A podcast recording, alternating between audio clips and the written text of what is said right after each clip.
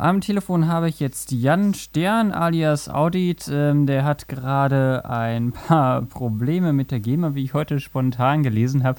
Und da habe ich mir gesagt, naja, ehe man darüber nur berichtet, ruft man am besten an und interviewt ihn mal selber. Hallo Jan.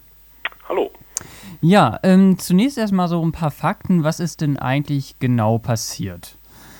Ja, genau passiert ist im Prinzip, dass ich im April eine Net-Audio-Veranstaltung gemacht habe und ähm, habe auch die GEMA im Vorfeld darüber informiert, was das für eine Veranstaltung ist. Habe äh, erstmal angerufen, habe gesagt, dass ich diese Veranstaltung auch gerne anmelden würde, äh, so wie es auch meine Pflicht ist und habe auch schon auf den speziellen Musikcharakter hingewiesen und ähm, ja, das hat man soweit zur Kenntnis genommen, mich halt gebeten, dann äh, die Veranstaltung anzumelden und im Nachhinein eine Musikfolge hinzuschicken und das habe ich auch gemacht. Ich habe eine Musikfolge nach der Veranstaltung hingeschickt mit, ähm, ich habe mir von den DJs die äh, Playlist sozusagen geben lassen und habe dann äh, eine Musikfolge mit Künstler, Titel und äh, Label bzw. Labelcode an die GEMA geschickt. Genau, und das Besondere jetzt an der Veranstaltung war ja, dass es eine Veranstaltung ist, ist das Net Audio Festival gewesen und das spielt nur Creative Commons Musik, richtig? Genau, also es ist jetzt nicht das Net Audio Festival gewesen, es war auch eine spezielle Veranstaltung, es war auch noch sozusagen die Basis meiner Diplomarbeit, ähm, weil ich hier auch zwei Städte miteinander verbunden habe und so weiter und so fort. Also der das war halt in dem Fall nochmal was Spezielles, aber auch aufgrund der Thematik, Internet und so weiter, war auch ganz klar, dass hier nur CC-Musik gespielt werden soll. Das habe ich auch vorher ausdrücklich den Künstlern gesagt und auch natürlich ausdrücklich Künstler gebucht, die äh, nur CC-Musik spielen können sollen. Genau. Ähm, ja, und dann ist er im, im Nachhinein ist er dann berichtet, äh, hat dir ja die GEMA dann gesagt, okay, nee, die Listen möchte sie nicht annehmen.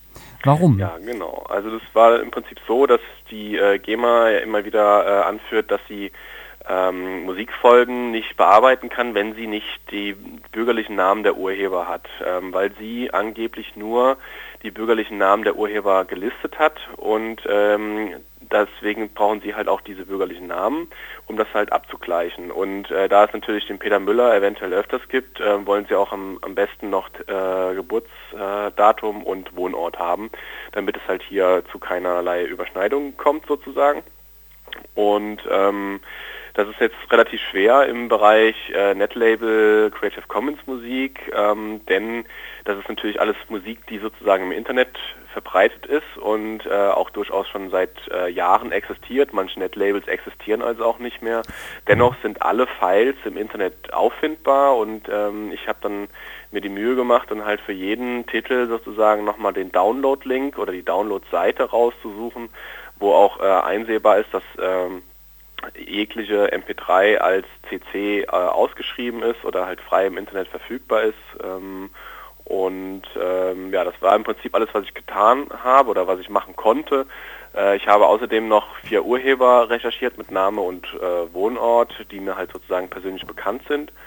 Und mhm. ähm, ja, und dadurch, dass äh, ich zum Beispiel auch einen Live-Act hatte, der vor Ort auch gespielt hat, der Dr. Noyoka zum Beispiel, der hat auch nur eigene Tracks gespielt.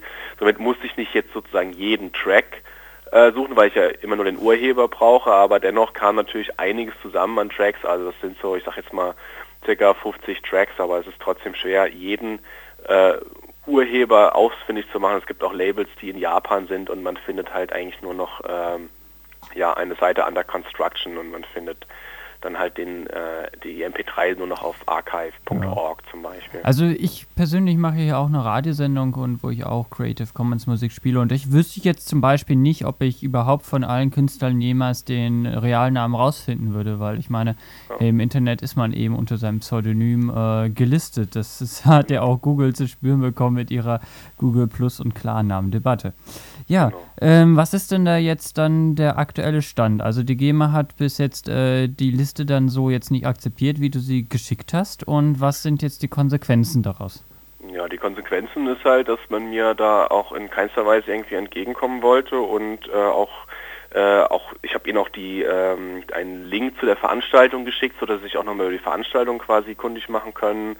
Ähm, ich habe dann halt auch mehrmals äh, geschrieben, dass es halt CC-Musik ist, habe dann erst die Musikfolge, dann halt die erweiterte Musikfolge hingeschickt und das wollte man alles nicht akzeptieren. Man führt halt immer wieder die GEMA-Vermutung an und ähm, dass ich halt in der Beweispflicht ist und das ist halt leider auch das Recht der GEMA, das zu behaupten und, und das halt immer wieder anzuführen und dass letztendlich auch ähm, für mich äh, der Hauptkritikpunkt, denn die GEMA-Vermutung ist einfach äh, nicht mehr zeitgemäß, denn seitdem ähm, ja im Prinzip jeder zu Hause an seinem PC äh, Musik produzieren kann und die auch auf Soundcloud oder sonst wo irgendwo präsentieren kann oder man das unter CC, unter Netlabels oder auch auf Digitallabels auch Kosten, äh, also mit Kosten, also mit äh, also es quasi zum äh, Bezahlen anbieten kann. Ähm, und nicht jeder braucht sozusagen eine CD-Produktion, eine Plattenproduktion um äh, Musik zu releasen. Und äh, insofern ähm, ist diese Behauptung der GEMA, dass halt sozusagen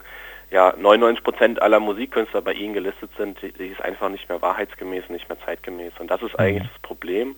Und die GEMA pocht aber weiterhin auf diese GEMA-Vermutung, weil sie auch immer noch dieses Recht hat. Und ich bin in der Beweispflicht, ich kann es nicht beweisen, die GEMA äh, müsste aber eigentlich auch zum Beispiel diese Links als Indiz wahrnehmen, dass es äh, eine reine Net-Audio-Veranstaltung war, denn die GEMA verbietet meiner Meinung nach, oder soweit ich das weiß, äh, ihren Künstlern per Vertrag ähm, bei anderen Verwertungsgesellschaften äh, zu veröffentlichen und jeden, jede Veröffentlichung sozusagen der GEMA anzuzeigen und äh, somit darf man auch nicht auf Creative Commons oder frei releasen und ähm, alleine das hätte eigentlich lang müssen und die GEMA äh, beharrt aber auf ihrer Forderung. Vor allen Dingen gibt man mir auch immer nur sehr kurz Zeit, also im Prinzip 14 Tage, äh, um alles zu recherchieren und ähm, im Prinzip war jetzt auch dann ganz klar, es wird keine weitere Mahnung mehr geben, sondern äh, es wird dann halt gerichtlich gegen mich vorgegangen und da ich Student bin und äh, keinerlei finanzielle Rücklagen habe, keine Rechtsschutzversicherung äh, und auch ich mit Anwälten gesprochen habe, die mir auch gesagt haben, ja, sie verstehen mich ganz klar, aber die Rechtslage ist halt leider so. Zusätzlich gab es wohl 2008 ein äh, Bundesverfassungsgerichtsurteil, das die Rechtmäßigkeit, also die der Gebervermutung bestätigt hat. Also es ist nicht verfassungs, ähm, äh, es läuft nicht gegen die Verfassung sozusagen dieses Gesetz. Und insofern äh, hätte man halt wieder sozusagen einen Musterprozess anstreben müssen und äh, dafür fehlte mir bis jetzt halt erstmal Geld und Nerven und äh, deswegen habe ich es erstmal bezahlt. Mhm. Ähm, und äh, habe der GEMA aber nochmal einen langen Brief geschrieben und habe da auch äh, nochmal diesen ganzen Dialog dargestellt und äh, habe nochmal darum gebeten, um ein persönliches Gespräch vor Ort, auch mit entscheidungsrelevanten Personen ähm, und auch darum gebeten, diese Mail an den Aufsichtsrat der GEMA weiterzuleiten und ähm, das ist jetzt sozusagen der aktuelle Stand. Ich warte im Prinzip noch auf die Antwort der GEMA. Äh, aktueller Stand ist auch, dass es halt sozusagen jetzt schon publik gemacht wurde durch äh, einen kleinen Fauxpas sozusagen. Das war nicht meine Absicht. Ähm, und äh, auf diese, also es hat schon gute Wellen geschlagen im Internet. Äh, die GEMA hat allerdings heute auch schon darauf reagiert in diesem Blog äh, und hat gesagt, dass sie ähm, demnächst ein Gespräch mit mir führen wird. Bei mir persönlich hat sich bis jetzt noch keiner gemeldet, ja. aber ähm, ich bin gespannt, was äh, die GEMA mir zu sagen hat. Ja, also ich meine, der Fall ist ja ähm, interessant und jetzt nicht immer nur einzigartig. Die Musikpiraten, die haben jetzt ähm, für ihren letzten Sampler, ihren Free Music Contest 2011, haben sie auch ein ähnliches Problem, dass die Geber behauptet, dass einige Stücke unter GEMA-Lizenz stehen und dann also jetzt die der Free Music Contest Veranstalter wieder in der Bringschuld ist, ähm, die ganzen Artists aufzutreiben, was in deren Fall bestimmt ein bisschen einfacher ist. Aber was natürlich dieses Vorgehen der GEMA generell in Frage stellt. Und meine Frage ist jetzt zum Beispiel auch, was bedeutet das deiner Meinung nach, diese GEMA-Unschuldsvermutung äh, für Veranstaltungen wie das Net Audio Festival? Können die überhaupt noch stattfinden oder ist es denn nicht irgendwie, dass das bürokratisch einfach für die Veranstalter nicht mehr stemmbar ist? Ja, das ist halt äh, genau die Hauptkritik neben der GEMA-Vermutung, die ich halt auch hier einfach äußere. Durch diese Art und Weise der GEMA, ähm, wie sie vorgeht, ähm, schadet sie im Prinzip dem Kultur- und Musikbetrieb und damit eigentlich sich selbst. Weil ähm, ich betone auch immer wieder, das habe ich auch in dem Brief wieder betont, dass ähm, ich und viele andere Musiker, Veranstalter Kulturtreibende überhaupt kein Problem damit haben, dass Musiker und Künstler sozusagen auch Tantiemen für ihre Produkte bekommen. Das ist äh, und, und das will ja im Prinzip die GEMA. Sie will ja eigentlich äh, Musiker vertreten und das ist ja erstmal gut. Äh, das Problem ist aber einfach die Art und Weise, wie die GEMA vorgeht, wie sie dieses, das Geld verteilt, nach welchem Schlüssel und ähm, dass sie sozusagen alles unter Generalverdacht stellt. Äh, das ist im Prinzip das Problem und ähm, es müsste im Prinzip eine ähm, Konkurrenz zur GEMA aufgebaut werden. ähm, wie es zum Beispiel dieses C3S versucht ähm, oder auch andere Verwertungsgesellschaften, die als äh, Konkurrenzgesellschaft zur GEMA sozusagen äh, auftreten. Und ähm, natürlich jeder Veranstalter hat einfach unheimlich viel Stress mit der GEMA, immer wieder für jede Veranstaltung. Und ähm, jetzt im Speziellen bei Net-Audio-Veranstaltungen muss man entweder versuchen jetzt, also das ist jetzt halt auch mein Ziel, mit der GEMA vielleicht eine Einigung äh, zu erzielen ähm, für die Zukunft, damit sowas weiter stattfinden kann. Aber mhm. äh, man muss auch ganz klar sehen, dass die GEMA überhaupt kein Interesse daran hat, dass äh, GEMA äh, Creative Commons Musik weiterhin existiert und dass das ausgebaut wird, weil das ähm, schädigt ja quasi ihrem Geschäftsbereich. Ja, ich und könnte mir vorstellen, gerade mit einer Creative Commons Verwertungsgesellschaft würde die GEMA sehr angegriffen werden. Genau, also. und das äh, möchte sie sicherlich verhindern, weil äh, auch durch die ganze Internetproblematik und so weiter ähm, leidet ja nicht nur die Musikindustrie seit Jahren darunter, sondern auch die GEMA. Nur man versteht halt sowohl in der Musikindustrie schon seit Jahren nicht, als auch bei der GEMA nicht, dass man versuchen sollte, das zu nutzen. Und ähm, sie verprellen halt immer mehr ihre Kunden und äh, das äh, ist halt kontraproduktiv. Ich meine, es gibt auch genügend Veranstalter, die einfach irgendwann sagen, okay, ich habe keinen Bock mehr, ich, ich lasse es so. Und damit mhm. ist die GEMA für mich auch äh, einer der größten Kulturkiller in Deutschland. Und ja. ähm, bei den Net-Audio-Geschichten ist es halt umso schlimmer, weil ja auch im Prinzip explizit versucht wird, ähm, andere Wege zu gehen. Und ähm, es geht hier auch nicht darum, sozusagen, ja, toll, äh, Creative Commons ist kostenlos und so und deswegen können wir alles machen und äh, wir verdienen uns dumm und dämlich. Darum geht es nicht. Es geht ja auch irgendwie darum, ein, ein Bewusstsein für sowas zu schaffen. Und äh, wie gesagt, wenn es eine Creative Commons Gesellschaft, äh, eine Verwertungsgesellschaft gäbe, dann äh, wäre ich und sicherlich auch viele andere Veranstalter bereit, ähm, einen entsprechenden Betrag an diese Gesellschaft äh, zu zahlen, der dann halt fair aufgeteilt wird und am besten sogar ähm, eins zu eins, dass man halt auch wirklich die Listen einsammelt mhm. der gespielten Künstler und dass halt jeder Künstler entsprechend auch vergütet wird. ja, ich meine, ist ja kein Problem, wurde ja auch auf dem äh, hier auf der All Together Now viel besprochen, dass es da heutzutage Möglichkeiten gibt, das komplett automatisch dieses Tracklisting erstellen zu lassen.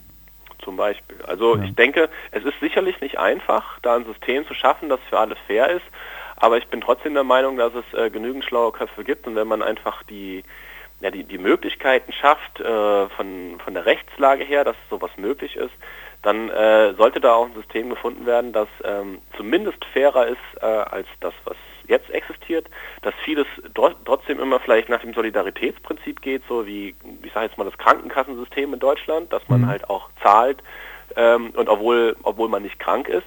Ähm, dennoch, äh, ich bin halt der Meinung, es gäbe auf jeden Fall Systeme, die fairer sind als das aktuelle, definitiv, und vielleicht sogar eins, was sozusagen eins zu eins auch wirklich beim Künstler ankommt. Ja, dann vielen Dank. Eine letzte Frage habe ich noch und zwar kann man dich irgendwie unterstützen jetzt äh, in deinem, ja, ich nenne es jetzt mal Kampf gegen die GEMA. Ja, ähm, soweit bin ich halt noch nicht. Also das äh, mhm. ist jetzt im Prinzip noch nicht mal 24 Stunden äh, in der Öffentlichkeit. äh, wie gesagt, geplant war das so nicht. Ich wollte erst noch die Antwort der GEMA abwarten, dann hätte ich mir überlegt, wie ich weiter vorgehe. Ähm, unterstützen kann man mich jetzt erstmal aktiv vielleicht noch gar nicht, aber ähm, ich glaube, es ist einfach wichtig, dieses Thema immer wieder äh, in den Vordergrund zu spielen und die Leute zu informieren, was da eigentlich los ist. Und ähm, generell, ähm, was da ja auch mit dranhängt, ist, dass das Urheberrecht halt auch einfach veraltet ist und nicht an digitale Gegebenheiten angepasst ist und äh, jeder ähm, Urheberrechtsverletzung im Prinzip ständig begeht, obwohl er das gar nicht will oder gar nicht wahrnimmt. Und das äh, machen selbst die Politiker, die ja sozusagen ähm, ganz groß äh, gegen eine Veränderung des Urheberrechts sind, aber selbst sie begehen Urheberrechtsverletzungen und sie merken es nicht. Und also ich bin eigentlich nur dafür, ähm, dass sozusagen jeder versucht da einen Teil dazu beizutragen, dieses äh, Thema weiterzutragen und das halt am Leben zu halten, damit sich halt endlich irgendwas verändert. Es kann halt auch nicht äh, noch zehn Jahre dauern, bis das endlich äh, mal ja, im Bundestag angesprochen wird und äh, die Gesetzeslage sich ändert. Ja, und wo kann man den weiteren Verlauf des Falls nachlesen? Also wird, wirst du das auf deinem eigenen Blog machen oder vielleicht? Ja, ich werde das jetzt erstmal nicht auf meinem eigenen Blog machen. Ähm, ich würde da jetzt einfach mal an das Kraftfutter Mischwerk ähm, verweisen, wo jetzt auch sozusagen der erste Artikel darüber äh, erschienen ist. äh, ich denke, ähm, das Kraftfutter Mischwerk wird darüber auch weiterhin berichten, wenn es äh, Änderungen gibt und ansonsten gibt es ja auch weitere einschlägig bekannte Adressen wie Gulli oder andere Geschichten und ähm, ja, du wirst sicherlich auch das ein oder andere dann wieder mitbekommen und vielleicht auch ja. darüber berichten. Na, ich hoffe, ich werde am Ball bleiben, weil die Frage interessiert mich auch und seit der Auto Together Now und jetzt hier auch ähm, mit der GEMA-Sache und so, da kriege ich auch immer mehr Zweifel auf die Dinge, die ich hier mache, wie rechts, äh, also wie wie doll die im Rechtsrahmen sind oder nicht oder ob man nicht auch unbewusst das Recht verletzt und so weiter und ja. so fort. Ja, also alles fällt einem hier auf den Fuß. Aber trotzdem vielen Dank für das Interview und ähm, noch einen schönen Abend. Ebenso, bis dann. Tschüss. Ciao. Ähm, eine Frage habe ich noch. Ja. Hast du noch ein Lieblingslied, was ich spielen soll? Oh, ich bin äh, ja auch DJ, da, da, kann ich dir äh, Und der CC-Lizenz bitte eins. ja. Ähm, puh, also so aus dem Stegreif fällt es mir echt schwer. Also ich bin halt auch, äh, also auch DJ für Netlabel-Geschichten, also das kann mhm. ich auch machen im Drum-Bass-Bereich vor allen Dingen. Ähm, ich habe ich hab ein